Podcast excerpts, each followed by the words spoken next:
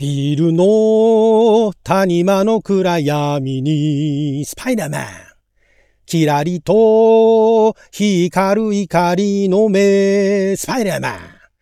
安らぎ、捨ててすべてを、捨てて悪を追って空かける。チェンジレオパルドン。君はなぜ、君はなぜ、戦い続けるのか、命をかけて。一筋に、一筋に、無敵の男、スパイダーマン。あなたの12分をちょっと拝借。こんにちは。ラジオ神の神ふみかつです。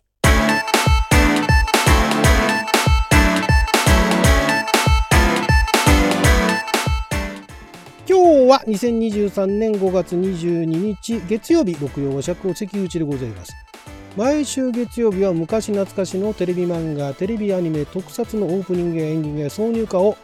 えー、アカペラで歌って歌のリハビリをするアニトク歌ビリテーションのコーナーをお届けしておりますが今回は1978年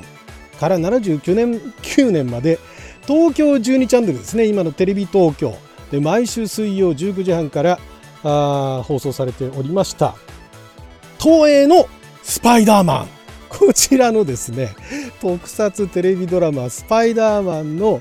オープニングですね。これをアカペラで歌ったんですが実はこれね私ねあのやってるってのは知ってたんですよ。やってるってのは知ってたんだけれどもちょうどこの頃ね確かね日本にいなかったんじゃないかな。でまああの高校あたりからその特撮好きなね、えー、お友達と知り合いになってで全然私特撮興味なかったんだけど彼らの影響で見るようになってでスパイダーマンのその実写版っていうのを日本でやってたんだと。でその結構オリジナリティっていうか一応原作スタンリーっていうねでその向こうのそのちゃんとマーベルコミックの許諾を得て、えーまあ、このだから東映とマーベルが3年間にわたってお互いのキャラクターを自由に使用していいっていう契約を交わしたらしいんですね。でスパイダーマンを東映版があ東映がスパイダーマン作ったっていう。で結構有名なのがそのスパイダーマン今ねあの今でもまだあの映画化されてますけれども、えー、日本のスパイダーマンだけ唯一レオパルドンっていうあの巨大ロボットみたいなものが出てくるっていうねえーまあ、これもその私はだから後になって知った話なんですがでもこれね結構あのネットで探すとそのスパイダーマンの、えー、出てくるとその必ずなんか工場を言うんですね。なんとかの男スパイダーマンみたいなねそれがそれだけ切り取るとすっごいなんかじわじわくるんだけれども結構お話真面目でなんかあの重たかったらしくまあ、ちょっと本編見てないんで私何とも言えないんですが、まあ、結構いまだにね根強いファンがいるその日本版のねスパイダーマンのファンがいると。でこれね歌ね初めてじゃないかな聞いたのなんか実際のあだからそのあれですよあのオープニングのこのイントロのところで「タタタタタラってことかドン」みたいなのは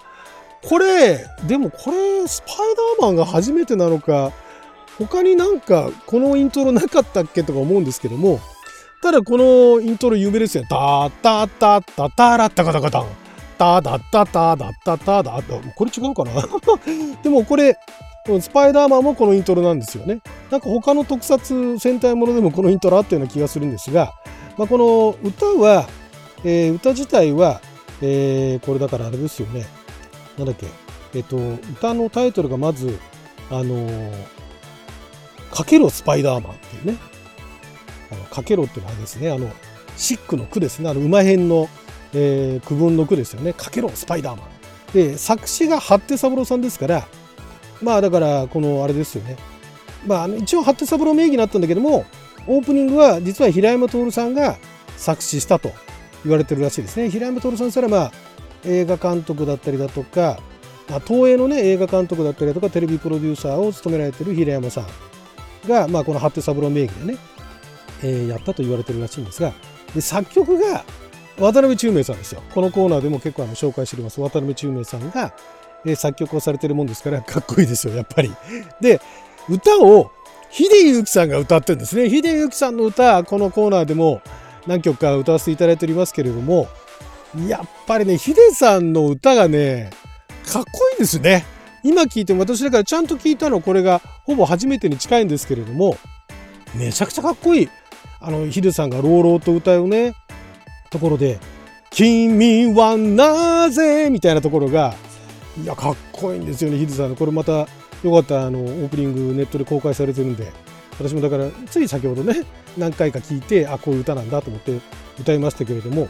歌いやすいし、なんか、朗々と歌う、カラオケで歌うにはもってこいの歌な感じですけども、で、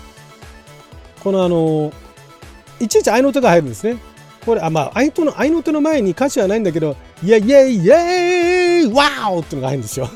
ヒデさんの、イェイイェイイェイワオっていうのが入るんですけども、これあの、渡辺中明さんだからかなと思ったんですけど、そうじゃないらしいですね。これはこれで、ヒデさんが頑張ったみたいな。ただ、あの、ビルの谷間の暗闇に、スパイダーマンってあの、こういうのああいのって入れるの、渡辺さん好きですよね。で、えー、っと、えー、安らぎ捨てて、すべてを捨てて、悪を追って空かける。じゃ、チェンジ、リオパルドーンって言ってるのは、これあの、英語のね、こういうだからあの、スパイダーマンとかっていうのを、人を呼んできたんだけれども、あの、外国人っていうだけで呼んできて、その英語なんだけれども、フランス人が来ちゃったと。だから、なかなか思い通りにあの発音してくれなかったっていうんで結構あの録音が難航したらしいですねだからチェンジレオパルドンなのにねまあでもレオパルドンも多分英語で言ったリオパルドンになると思うんですがフランス人ですからね。パルドーンですからね。パルドーンの世界ですからね。チェンジリオパルドーンってなっちゃうっていうね。らしいですね。このこの発音がチェンジリオパルドーン。まあでもチェンジが3時にならなかっただけいいんじゃないのと思うんですけどね。チェンジリオパルドーンっていうね。いうところで、そこら辺も味がありますけども。まあ、でもやっぱり、ヒデさんがね、歌うのがかっこいいですよね。で、このあの、スパイダーマンを、スパイダーマンがメインで、だからアメコミのシリーズで考えれば、まあそれぐらいね、あってもおかしくないんですけど、ただまあ、この日本版の東映版のスパイダーマンは、まあ、いわゆるあの、悪役もちゃんといるし、で全部で41話でしょ？結構なもんですよね。で、ストーリー自体はオートレーサーの山城拓也は高名な科学者の父を研究成果の悪用を目論む異星人のモンスター教授に殺されたもう異星人が教授なんですね。モンスター教授に殺されたと。故郷を滅ぼされて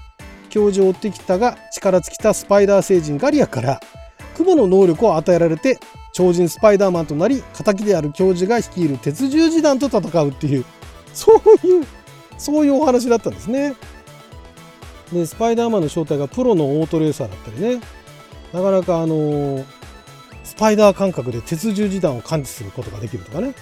そうですね。昭和31年生まれらしいですよ。私よりも10個 ,10 個以上も上ですね。そんななんかそんなあの日本独自のスパイダーマンですけどやっぱりそのお話もまあ人気あったと思うんですがあのアメコミの方のオリジナルの方のスパイダーマンに出てこないやっぱりレオパルドンが一番大きいでしょうね。でえっ、ー、とここら辺の出てきた要素っていうのがあのいろんな要素がまあ変身したりだとかブレスレットの操作で変身したりだとか悪役側の組織構成だとかっていうのが後々の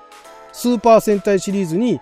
き継がれていくようですね。まあ、1978年ですからスーパー戦隊シリーズって一番最初何？ああ、ゴレンジャーがあでもジャッカー、ゴレンジャー75年ですからね、ジャッカー電撃隊が77年で、だからそれよりも後のスーパー戦隊シリーズとかに影響を及ぼしたっていうことなんですかね。まあでもなかなかすごいですよね。これ、まあ実際あの今じゃあ全話見ようと思ったら、あのネットでビデオオンデマンドとかで探しゃ東映かなんかまでね見られるのかもしれないですけど、なかなかだから今は、今のね、今現代においてはスパイダーマンって言ったら、あの映画のね、スパイダーマンの印象が強いでしょうから、レオパルドンが出てきたりだとか暗闇でなんとかの男スパイダーマンみたいなねこと言われてもポカーンとなるかもしれないですけどもまあでもなんか見る機会があったら見てみたいですけどね。でこれはこれであの劇場版があったらしいですね。このあのスパイダーマンのえー、この東映版の劇場版があったらしいですね。あこれあれなんだ。マーベラーっていうのがいるんだ。マーベラーマーベラーっていうのがあガリアが乗っていたスパイダー星人が作った宇宙戦闘艦がマーベラーなんだ。マーベルから来てるからなのかな。だからスパイダーマンがマーベラーチェンジレオパルドンってやるとえー、あマーベラーが変形してレオパルドンになるのね。もう全然知らないもんですから身長全長がね60メートルらしいですよ。そう、まあ、これがやっぱり評判が良かった。だから海外のこういうあの特撮ファンとかもこの日本のスパイダーマンのレオパルドンクールって言ってるね。らしいですからね。はい。そんな感じでこれをご覧になったことある方ねいらっしゃいますかね？私はあの後になってそのネットでねいろいろ切り抜かれたちょっとじわじわ来る方を見てしまったがために そういうもんなのかなと思ったんですがお話結構ねしっかりしてて、ね、結構重たいらしいですからね。はい、ということでこのやっぱりねあの歌のね歌の歌詞自体も非常にあの何でしょう。うんシンプルなんだけれどもおまあ、やはり平山徹さんが書いてるだけあっていろいろこのスパイダーマンそのものをちゃんと表しているというかね。ビルの谷間の暗闇にキラキラリと光る怒りの目と、ね、で安らぎ捨てて全てを捨てて悪を追って空かける。で君はなぜ君はなぜ戦い続けるのか命を懸けて一筋に一筋に無敵の男スパイダーマン。かっこいいですよね。ここら辺。なんかあの子供向けっていうよりかはこの歌詞自体は一応このスパイダーマンのことを表してんだけれども決して子供向けじゃない歌詞になってるところがかっこいいなと思うんですけどね。よかったら聞いてみてください。オリジナルもねかっこいいんで。はいということで12分間の記者のお時間いただきありがとうございました。それじゃあまた。